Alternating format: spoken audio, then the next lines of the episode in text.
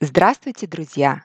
Это ваш любимый подкаст «Не еби мозга», где мы делимся невероятно интересными историями о безжалостных играх того самого мозга, которые раскрывают секрет появления проблем в жизни, а также отвечаем на важный вопрос – как с этим жить и что можно сделать?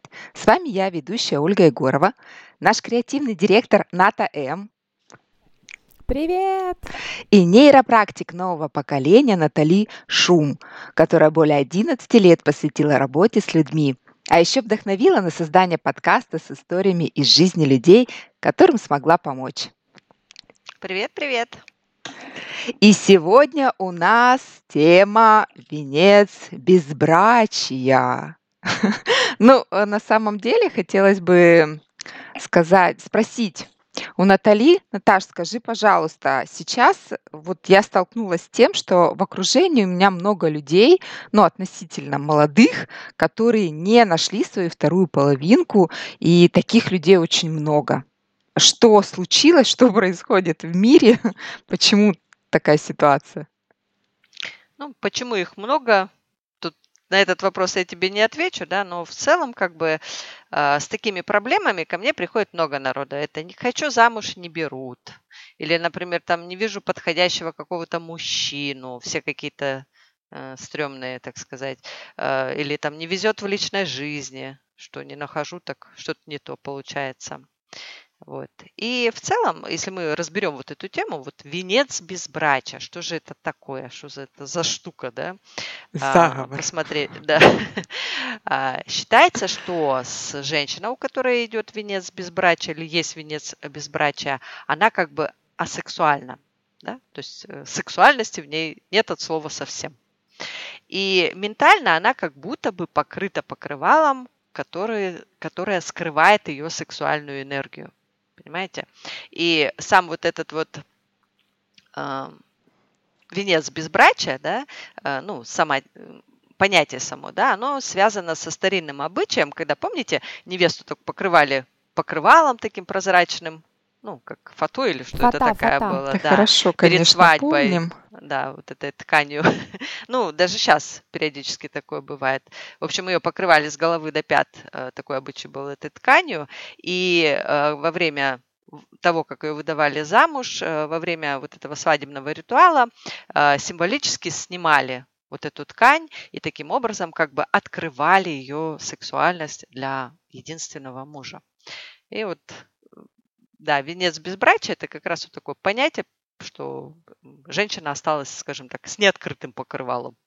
Угу. Не видно ее сексуальную энергию. Прилипла. А, да.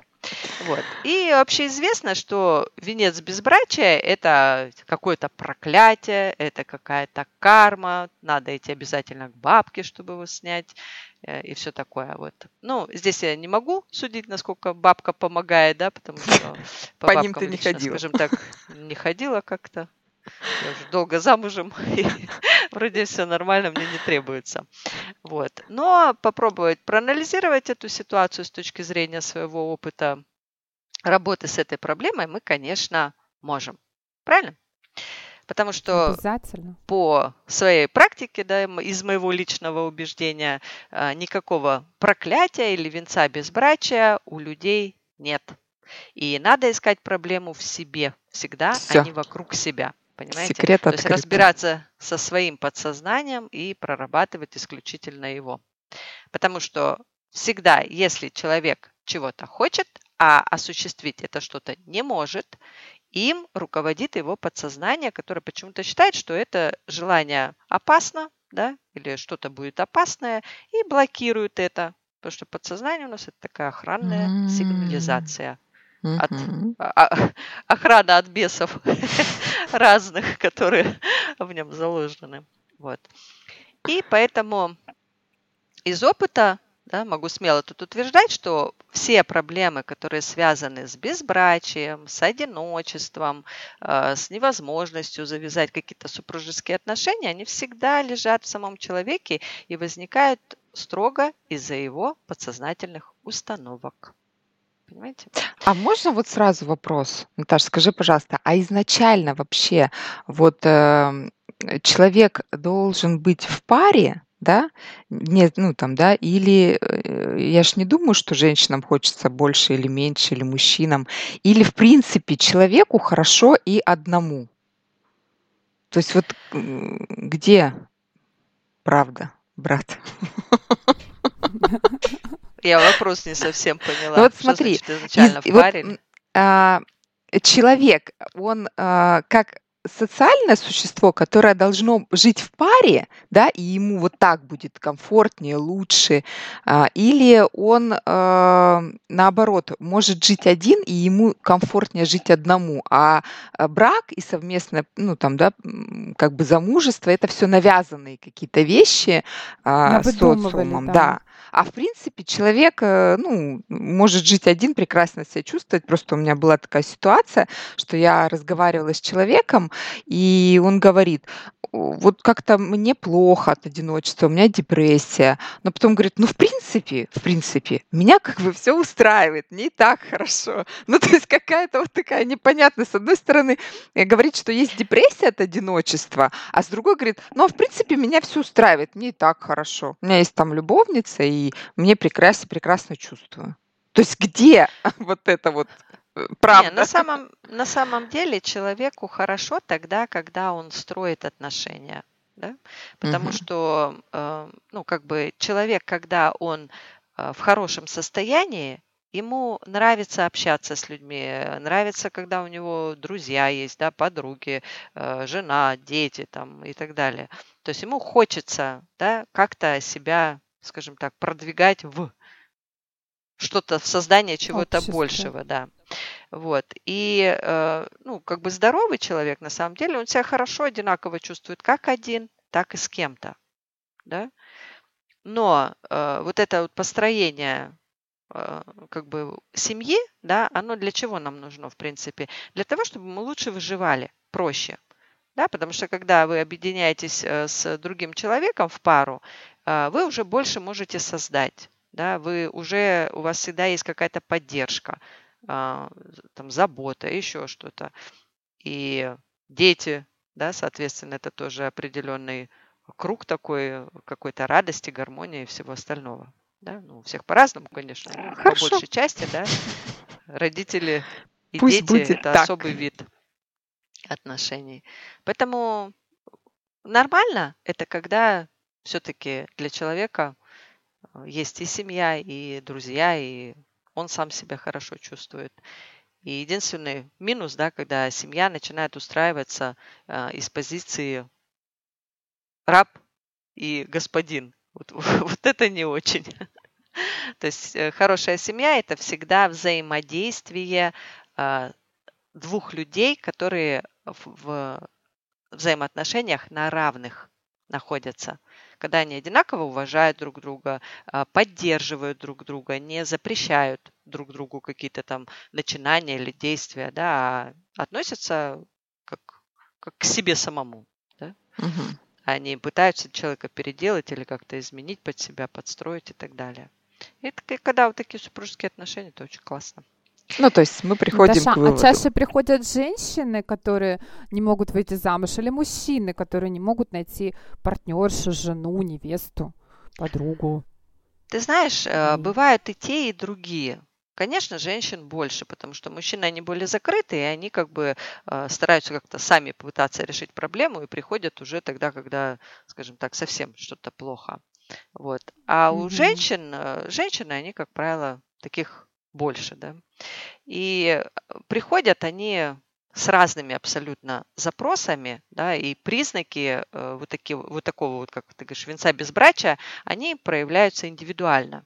Э, Какие-то женщины, они, наоборот, ну, например, легко обзаводятся поклонниками, да, но не получается создать с ними семью. Понимаете? Другие выходят Мгм. замуж, но быстро остаются одни. Да, например, там муж или бросает, или Мгм. что-то с ним случается. А третьи вообще не в состоянии даже познакомиться с мужчиной. Э, То есть люди абсолютно разные, но во всех этих проблемах на самом глубоком уровне, да, который мы находим, всегда есть, э, ну вот если у человека проблема, да, с женитьбой или замужеством, всегда можно найти какой-то страх, котор- на котором основана эта проблема. И этот страх из категории «меня не любят», меня бросят там, и так далее и тому подобное. Например, у меня была девушка, да, которая всю жизнь искала мужчину, который должен быть ей одержим.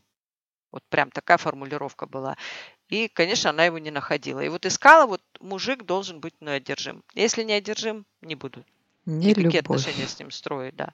И, ну, как бы, начав коррекцию, да, там, простые вопросы, говорю, а зачем тебе нужно, чтобы тобой были одержимы?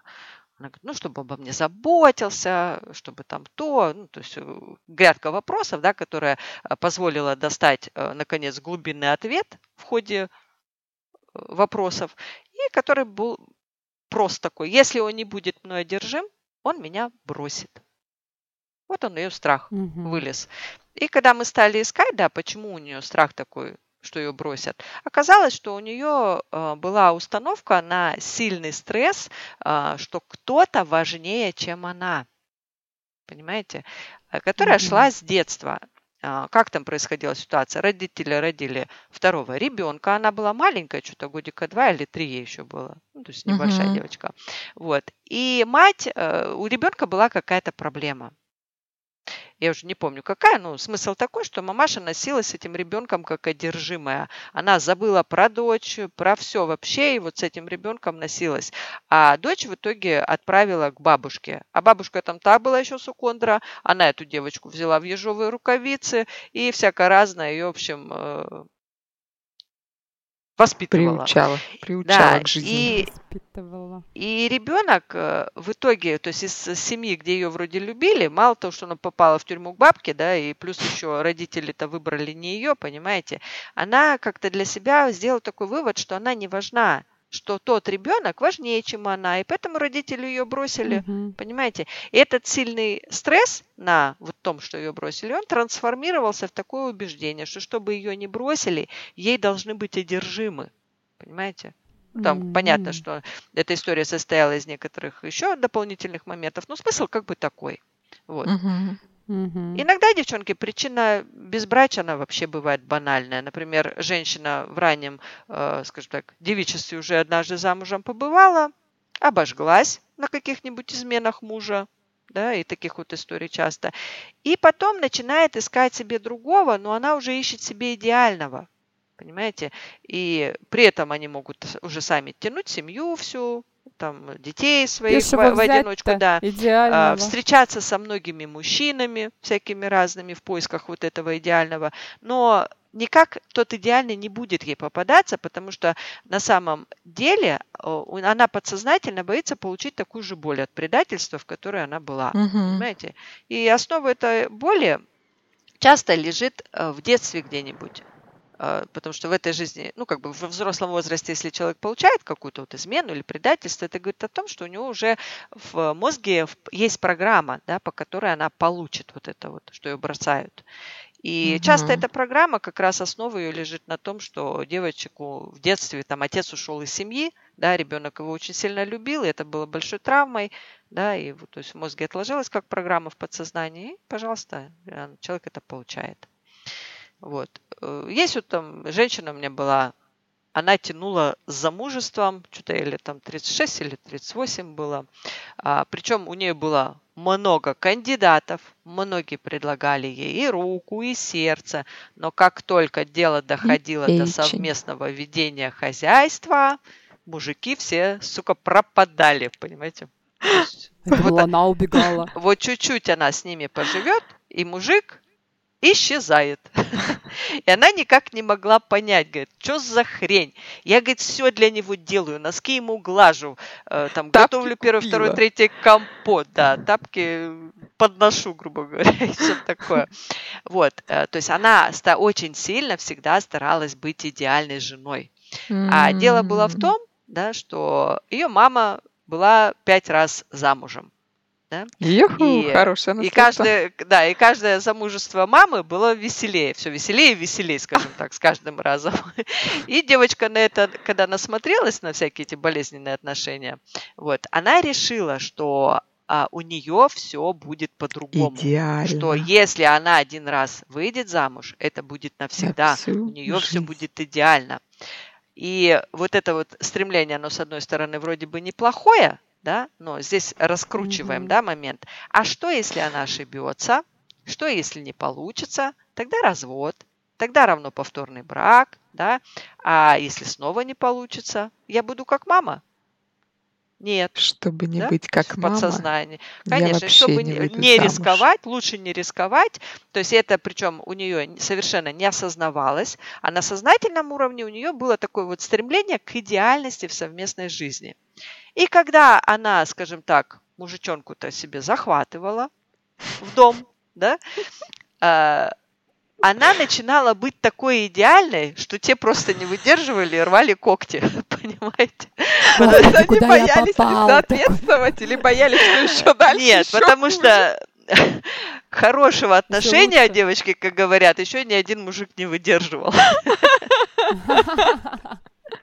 И, Кошмар. конечно, дело тут, да, не в хорошем отношении, а в искусственности, неискренности, да, потому что она настолько была, скажем так, сладенькой такой вот в этом своем стремлении Аж задобрить его, да? да, приторной, да, что а невозможно же жить, э, ну, прожить жизнь с человеком, который постоянно играет роль какую-то.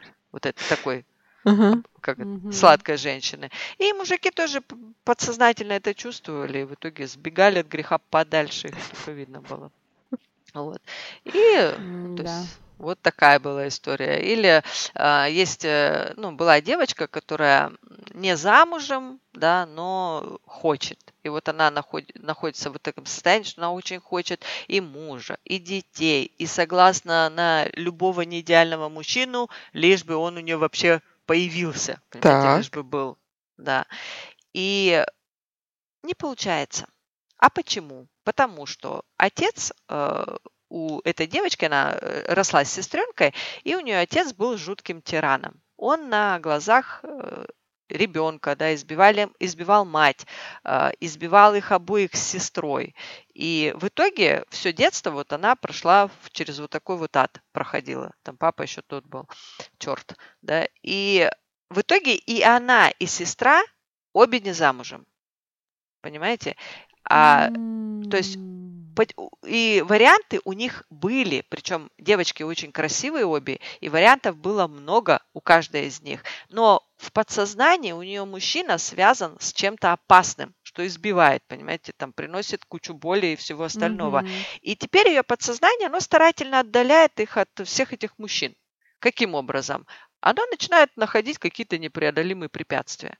И вот эти проблемы, они прямо, она начинала видеть, что то мужчина неподходящий, то он там зарабатывает не столько, то у него там пузико н- подвисает, да, то мямля, то кабель. И вот э, какие-то такие обоснования, которые заставляли ее за это обоснование уцепиться и сказать «не-не-не». То есть это подсознание заставляло ее так или иначе разгораживать всех этих мужиков, что у одной, что у второй. Ну, то есть сегодня пузика, а завтра по морде получишь, да? Вот, вот такая Там вот примерно. просто а, стресс сильный на мужчин, понимаете, был. То есть э, подсознание, Вот это как для да, подсознания все мужчин мужчины опасны, все. Мгм. Соответственно, А вот, а вот смотри, я слышала такую примету, я же готовилась к передаче.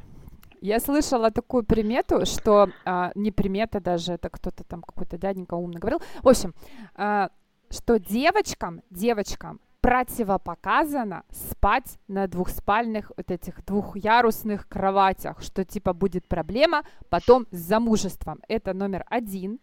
И второе, что нельзя заводить домашнее животное, свое собственное девочке, пока она не выйдет замуж. Это два. А какие-то обоснования к этому Шаманизм? есть? Или просто он сказал? Но это типа там какая-то там с энергетиками как-то это связано. Я это не вникала так особо. Ну, Просто запомнилось. ты знаешь, Наташ, вот, э, скажем так, за все время практики, сколько я работаю, ни, ни однажды у меня не выпала такая причина, э, спала на, втор- на двух кроватях или на второй полке кровати и, блядь, замуж из этого выйти не смогла. Ну, не было такого. Поэтому опровергнуть э, или там подтвердить я это не могу. Ну, Или так любила не свою встречала. кошку, да? Нет, на самом деле, как бы Ни все вот эти прим- мужчину не смотрит. ну, все приметы эти девчонки, это всего лишь, ну, попытка как-то что-то объяснить. Попытка. Понимаете, на, на основе слово. каких-то страхов. да. Черная кошка Мгм. перебежала, все, капец, день не задался. Ну, то есть кто-то в них э, верит, а у нас часто так бывает, знаешь, в что веришь, что и получаешь. Вот. Да. Ну, просто у меня тоже довольно много примеров девушек, кто эм, там не может выйти замуж. Тех, кто не хочет, скорее единицы. Больше тех, кто не может или не может создать там отношения какие-то гармоничные и длительные. Вот, поэтому даже не знаю, что сказать. Ну, все, и все девушки говорят, что это было там 10 лет назад, что сейчас они все говорят, нет мужиков хороших-то. Да, да. Не Ну, родился а Нет еще тут. мужиков. По- Как, да, ну это, поизмельчал мужик нынче. ну а Вот как так. им еще это оправдать-то? Ну, то есть любой человек всегда себя пытается Не оправдать могу программу из головы гн- выгнать никак. Поэтому Потому да. что мужик измельчал. Поэтому мужик измельчал. Вот как-то. так. Типа того. На Интересно, а, а мужчины что говорят, когда приходят? Вот девушки говорят, что мужики сейчас уже пошел не тот мужик, не тот. А, а а- а мужики что говорят? То же самое, бабы- не поверишь. А, все бабы... То же самое. Шлендры? Все бабы шлендры, меркантильные А, да-да-да-да-да-да. и все такое. Да, да, это Или же там главное. тупые или еще какие-то. Ну, то есть у всех свои обоснования, своя критика. Как На самом деле, записано, чаще- да? Да, чаще всего э, в любом кейсе, да, такие проблемы, конечно же, э, формируются исключительно в детстве, да, потому что в семье с самого детства закладываются какие-то неправильные взгляды, вот, или неправильные э, взаимодействия между родителями, да, взгляды на вот межличностные отношения, которые формируют у ребенка изначально предвзятое отношение на институт брака в целом. А вот есть какая-то группа риска, которую мы можем выделить? Например, часто говорят о том, что если девочку воспитывает одна мама, то у нее потом ей будет сложно найти себе мужа. Это действительно так? Они совершенно правы, это очень часто бывает, потому что когда девочку воспитывает одна мама, да, Мгм. в подсознании закладывается отсутствие отца. И очень часто такие женщины будут подсознательно стремиться к тому, чтобы остаться одной. И даже если такая девушка замуж выходит, да, она Мгм. будет вести к тому, чтобы развестись. Понимаете? Вот как интересно. Но есть же приятные исключения. Ну скажи, Есть, скажи, конечно. скажи. Бывают и приятные исключения. Когда, например, э, завязывается на стрессе, что папы нету, да, и э, девочка, наоборот, что у меня будет муж, и я никогда с ним не разведусь, да, и она там, наоборот, хранит семью. То есть у каждого же по-разному. А, Например, бывает такое, что Мгм. когда дочка а, переносит вот эту вот установку одиночества буквально с молоком матери, которая, например, не повезло в браке, да, то есть там развелась Мгм. или мужик куда-то бросил или вообще, например, забеременела, бросил просто. И у девочки уже с самого детства а, за- закладываются негативные установки касаемо мужчин, что они все там уроды или козлы или предатели и так далее. И вследствие этого дочка сама в дальнейшем а, начинает закрываться потом от близкого общения с мужчинами, а в результате это обзывают венец безбрачия. Да? Но это ее причина в ней, то есть она закрывается, она боится. Страх матери вот это тут, что, который А мужчины, впитался. которых в детстве воспитывала одна мама, они тоже группа риска? Ну, вот у меня есть пример. Двое братьев, их воспитывала одна мама. Один женился, второй, про второго мы уже писали там как-то выпуск, который э, такой, эй, со всеми готов с блокнотиком. Но в результате первый-то, который женился, все равно развелся. Ну. Вроде как партнерша есть постоянно. Но вот а, в общем, если посмотреть, когда мужчину одна мама воспитывает, это тоже проблема, да? Это тоже бывает отражается. То есть я здесь подчеркиваю, смотря со скольки лет ма- мама начинает Мгм. воспитывать одна, потому что а, основные программы закладываются у ребенка а, примерно от 3 до семи с половиной лет. Да? И вот если, Мгм. пример, в шестилетнем возрасте ребенок уже живет с мамой, которая воспитывает его одна, вот здесь уже стоит бояться. Понимаете? Если они развелись родители позже, да, это 8, 9, 10 лет, здесь уже, скорее всего, нет. Ну а сейчас же я вижу такую глобальную проблему в том, что очень многие люди мужчина и женщина, они даже не женятся. То есть вот, ну, повстречались, повстречались, разошлись, выяснилось, что она беременна. Мужчина поддерживает, общается с ребенком, но у них нет семьи как таковой. Это же тоже каким-то образом сказывается, правильно? Ну, здесь... И таких много сейчас пар. Таких много, но здесь давай посмотрим на такой момент, что здесь уже как бы критерии общества поменялись. То есть большинство считают, да, э, да, что да. просто совместно жить как бы гораздо лучше, чем там жениться. Ну, они надо... даже если не совместно живут, вот пример я тоже знаю. Она в одном городе, он в другом. Приехал в командировку, любовь случилась, случился ребенок. Вот так из города в город там такой воскресный папа приезжает раз в месяц, ну, общается ну, с Опять же, это говорит о том, что у них у обоих есть такая программа, понимаешь, в ага, которой они ага. не живут как семья на расстоянии понимаете? Mm-hmm. Который называется То есть когда, как, папа. вот смотрите, когда мама одна воспитывает, например, дочь, да, у нее так. в подсознании заложена норма, что мужчины нет. И вот мама, например, там меняет, то есть то один мужчина, то второй, но в, на постоянке мужчины нету. И очень часто, или ну там вообще нету, да, такое бывает, что либо Какие-то приходящие, да. либо нету вообще. И очень часто такие девочки, да, они либо любовницы, Угу. Потому что мужик вроде есть, но рядом постоянно его нету. И да, то есть он приходит. Угу. Часто это такие женщины, они вначале выходят замуж, потом разводятся. И так они могут завести потом отношения. То есть норма та же приходит, женщина одна. Вот та норма, которая была записана в детстве, подсознание угу. так или иначе к ней тебя приводит. Либо вот такой вариант, он тоже очень похож. Да? То есть мужчина вроде есть, но он все время где-то. То есть э, по факту нету. Смотри, а есть какой-то механизм, я не знаю, алгоритм, какие-то правила для э, родителей, для мам, которые в одиночку воспитывают сыновей и дочерей? Может быть, мы об этом напишем? Может быть, напишем, здесь правила-то какие, что ребенок должен воспитываться в полной семье, и тогда он вырастет э, нормальным. Когда семья ну начинает вот если быть нет, неполная, блин, полной семьи, происходит перекос. Ну, что я сделаю? И, и никак его не снивелировать, что ли, этот перекос? Ну, как-то есть же по-разному же мамы тоже воспитывают. Вот кто-то, кого-то мама одна воспитывала, не вышла замуж девушка, а другую одна воспитывала, вышла замуж, все нормально. Надо, вот, надо в комплексе есть... смотреть, да, каждый случай mm. и смотреть, что там происходит. Нет советов. Вообще Лайфхака нет. сегодня опять Нет, универсальный совет один, как я слышала одного психотерапевта. Он говорит, я начал откладывать деньги своим детям на психотерапевта. Почему?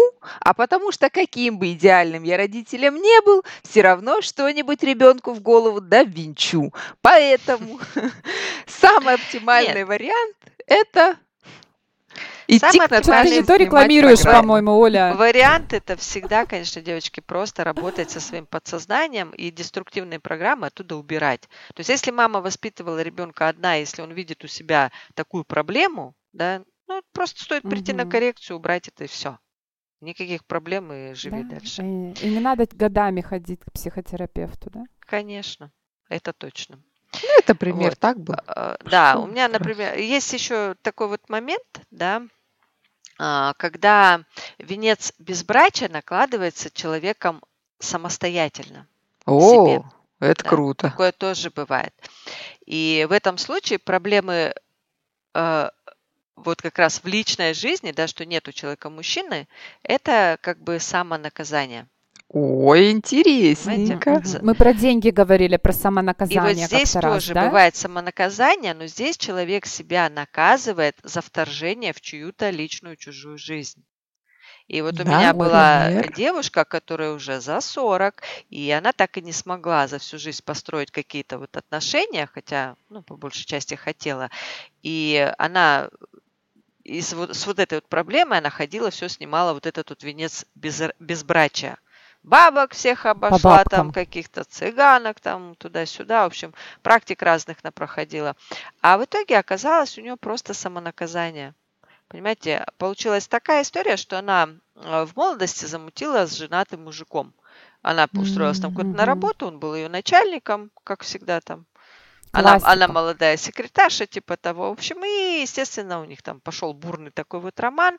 А у того оказалась беременная жена, которая, узнав о романе супруга своего с молодой секретаршей, просто взяла и повесилась. У нее, по-моему, пятый месяц беременности. О, боже. Представляете? Кошмар какой. То есть, и это было таким шоком для девушки, то есть понятно, что она там кучу осуждения получила, но вот это вот, вот гнет, что из-за нее погибло два человека, что она э, вот из-за вот этого вот дури ее, так сказать, молодой, что она год пролежала в депрессии, да, а, с чувством жуткой вины, а, вплоть до того, что она там переехала в другой город, а, то есть у нее там страшное состояние было, и потом она mm-hmm. постепенно, конечно, оклемалась, но подсознательно она все отношения у себя стала пресекать, то есть таким образом наказывая себя за этот случай.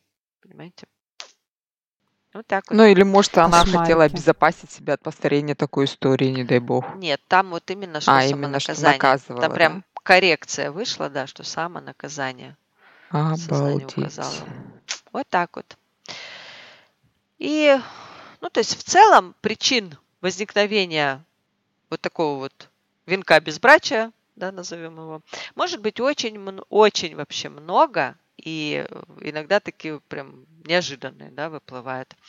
А, а, а знаете, у меня вопрос. А, давай. Про тех, у кого венец безбрачия, мы поняли. А те, есть те, у которых венец брачия, и они вроде уже и замужем, а им все и предлагают, и предлагают, выходи за меня, вот это, это вот. Это предыдущий а выпуск про кобелей. Ну не, не о высоком когда, не, не про кобелей, а когда о высоком, когда вот чувство.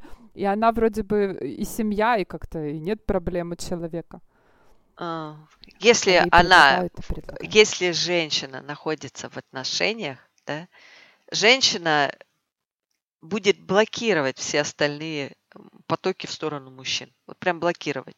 И даже если кто-то будет что-то там предлагать, она на него будет посмотреть, ну как, вот так.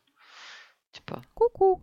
То есть как есть хорошая поговорка, да, пока сучка не захочет, кобель не вскочит. Это вот как раз из этой серии. Девочка была тоже подружка.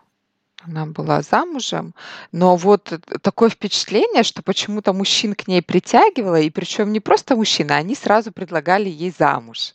И мы всегда смеялись с подружками и говорили, от нее что, борщом пахнет. закидают нас. Нас сейчас закидают. Ну, просто это было как бы интересный феномен, что у человека была семья, муж, да, но постоянно почему-то mm-hmm. к ней вот, а, вот, я прилипали мужчины, и причем они не просто там позаигрывать, а именно они все сразу С предлагали кольцом. замуж и все к ногам бросали, там дворец, венец и так далее. Ну, это говорит о том, что она создавала эти потоки.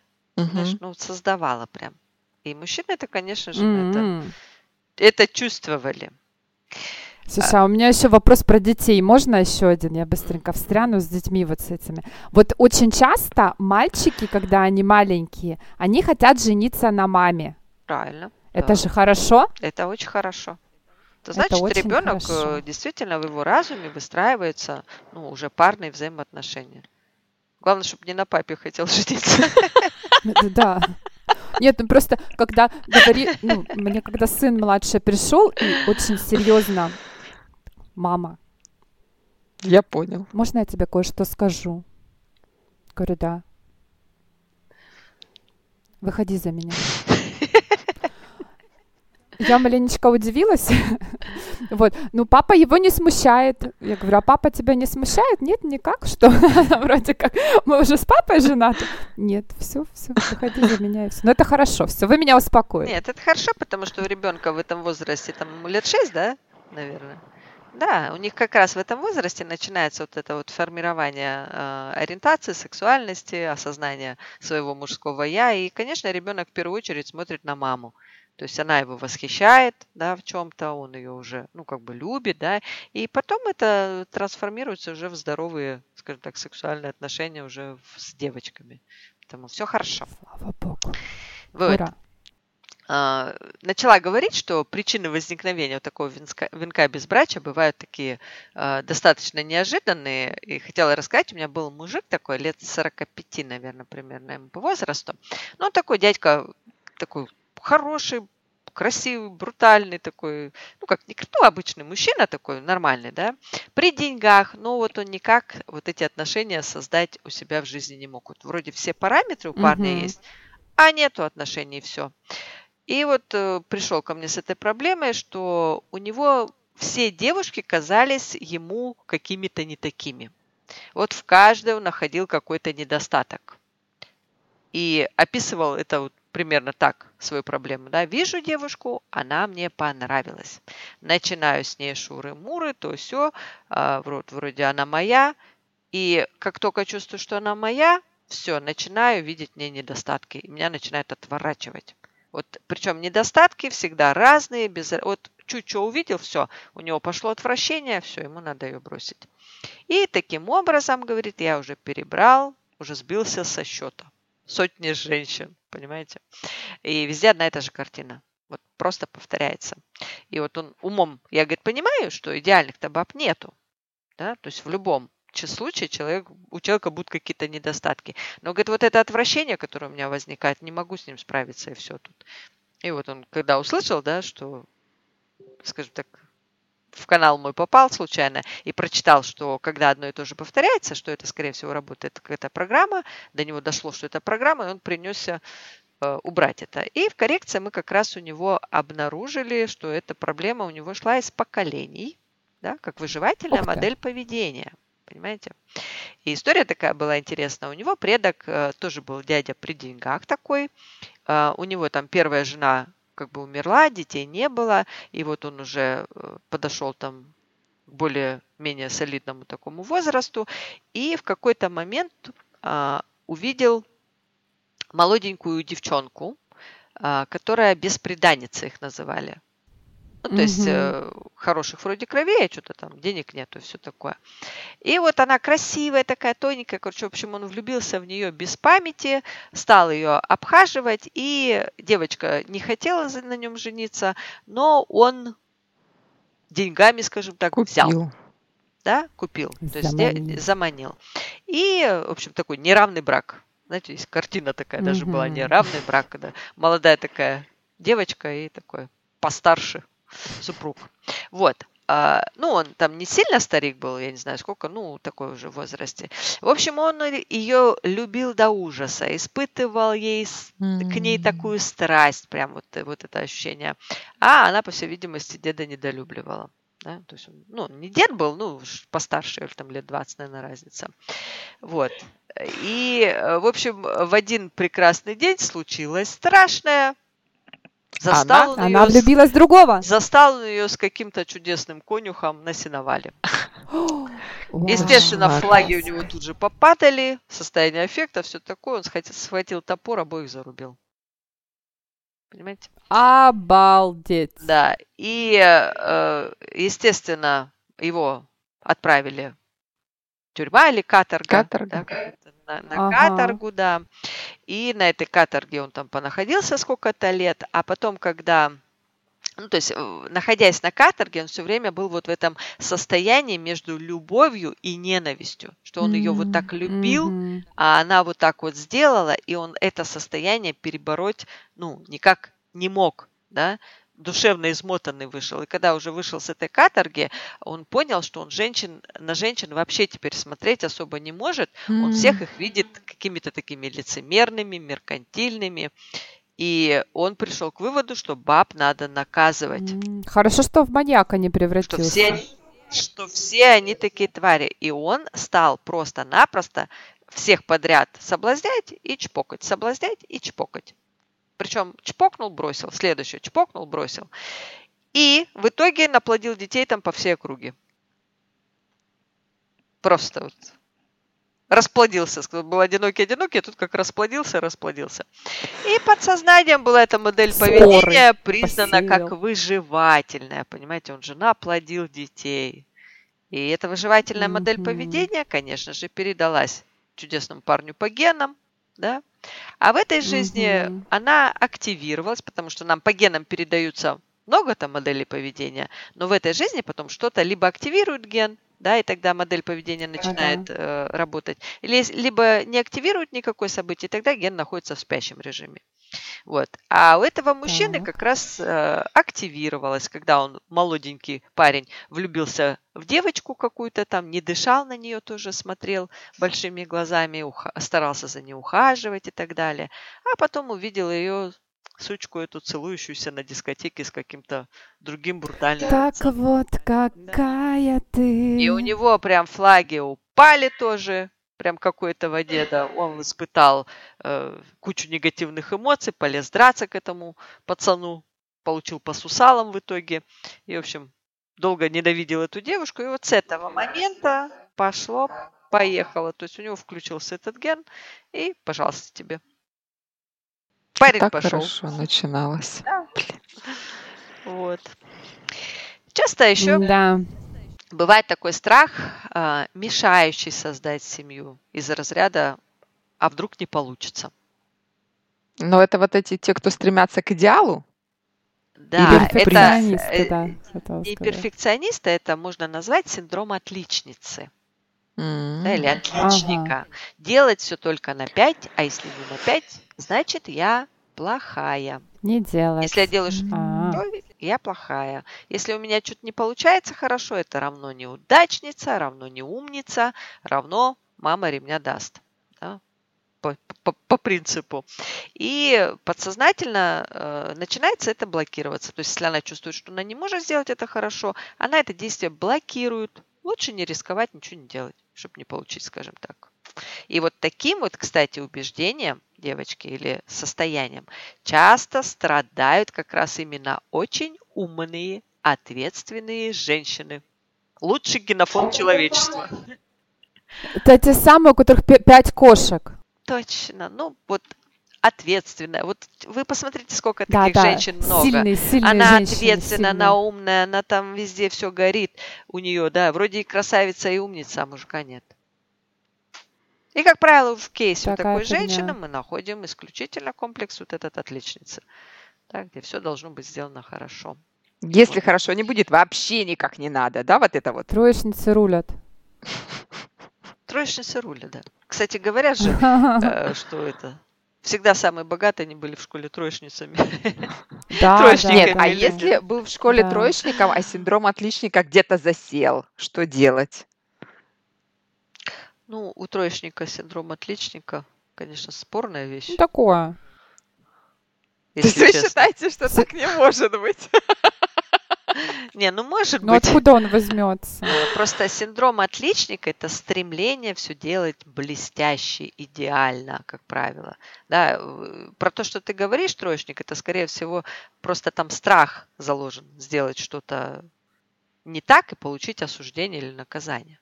А синдром Мгм. отличника – это немножко другое.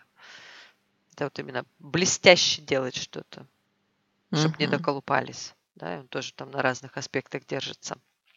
В общем, в целом, можно что сказать, что если не складываются отношения с противоположным полом, э, это говорит о том, что человек, как правило, не готов или не хочет да, работать, Мозг его не хочет. работать Человек-то, именно может, над собой. Понимаете, над собой не хочет работать. А, Часто не хочет идти на уступки, не хочет меняться, не хочет сам кого-то менять, да, не хочет что-то менять в своей жизни. А, Присутствует внутренний страх отношений, там разные комплексы. Например, человек к себе относится, ну, там что-нибудь с фигурой не то. Она к себе относится, она не принимает свою фигуру, да, не ту. И, соответственно, ей кажется, что Мгм. и другие ее принимать не будут. То есть мы, как правило, всегда Мгм. зеркалим. Вот это недовольство собой, оно а, зеркалится, и другие люди это чувствуют. Понимаете? То есть то, как вы относитесь к себе, так к вам и относятся другие люди. Вот. Да. Да. А Или вопрос? такие люди там начинают требования какие-то предъявлять, да, в зависимости Мгм. от своих тараканов к мужчинам. Мгм. Вопрос.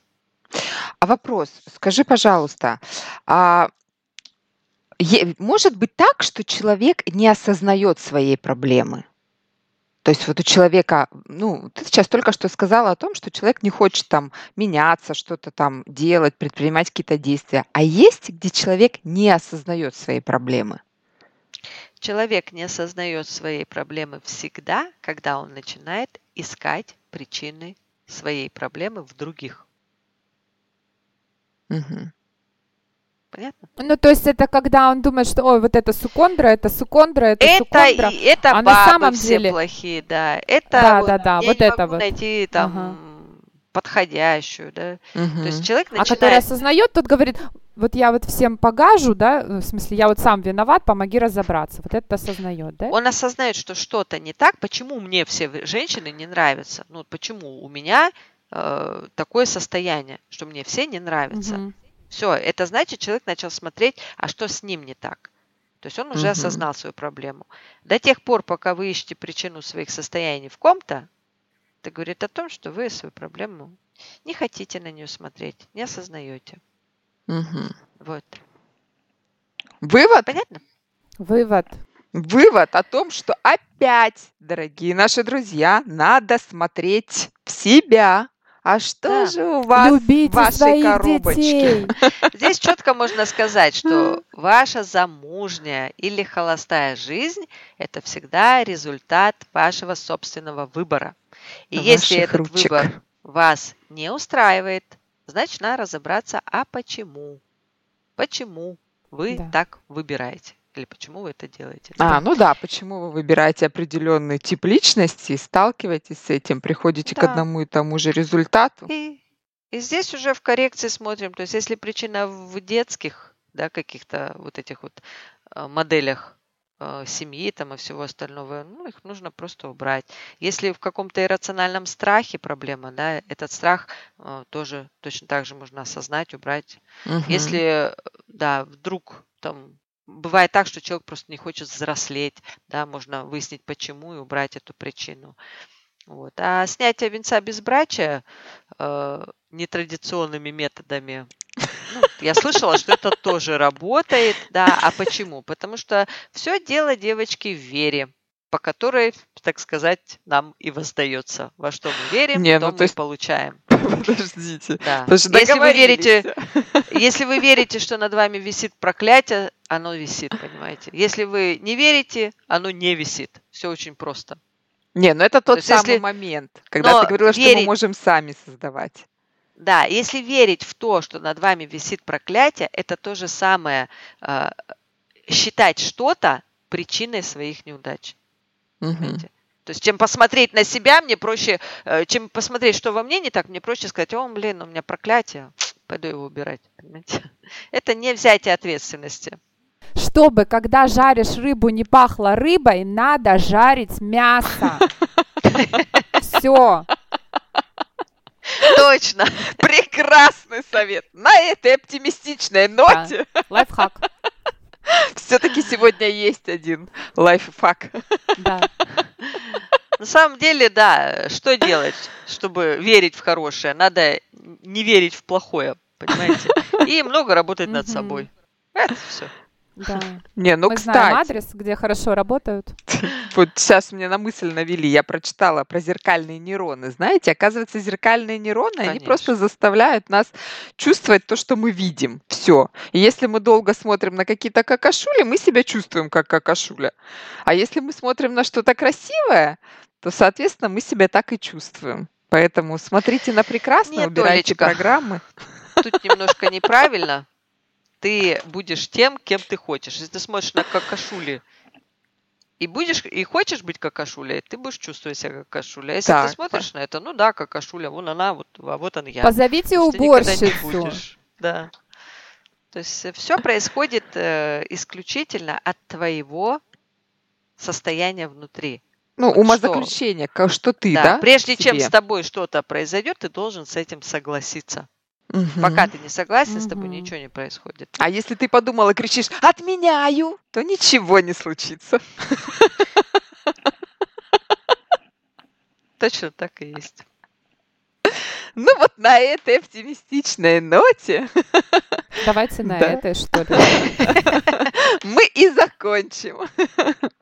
Ну, а мы продолжаем Закончим, улучшать да. себя и делать окружение более счастливым. Поэтому, дорогие друзья, не останавливайтесь, продолжайте рассказывать о нас о подкасте, приди- присоединяйтесь в ВКонтакте. И сейчас мы мелькаем своими фейсами в Ютубе. Тоже будем очень рады А вас еще у нас куча платформ. Да, Да. вот. подкаст. И, Ната, э, расскажи, в Ютубе- пожалуйста, хорошую новость. Ой, или Наташ, ты? Хорошая новость, да, у нас уже везде. Наташа сейчас про YouTube расскажет, а я быстренько про подкаст-платформы, что э, подкаст «Неби мозга» появился уже везде, и на Apple подкасты, э, в Яндекс Музыке, в ВК Музыке, и, господи, я сбилась со счету, и вроде бы там даже Google подкасты у нас остались последние, сейчас заходим туда, так что любой удобный вам формат, ваша любимая платформа «Неби мозга» с вами каждую неделю в понедельник. Ля-ля-ля. А А кто- на Ютубе ставьте нам комментарии, потому что комментарии продвигают видео. Да, и нам, конечно, важно это, чтобы продвигали, поэтому, пожалуйста, не ленитесь и ставьте любые комментарии, чтобы наше видео могло послушать или посмотреть ну, больше, как можно больше людей. Сердечки нам ставьте, лайки. Мы, мы это очень любим. Мы же девочки. Какое-нибудь доброе словечко напишите. Ну, а на сегодня мы прощаемся, да, Да. и благодарим Натали за невероятно интересную историю о безжалостных играх нашего прекраснейшего мозга. Стойте, стойте, не пока. Ой. А всех, кого Наташа избавит от венца безбрачия, мы ждем от них приглашение на свадьбу. Уху! Классно я придумала?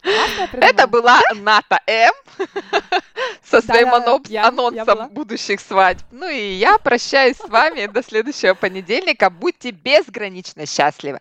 А если увидели границы, вы знаете, что с этим делать. Пока-пока. Пока. Пока.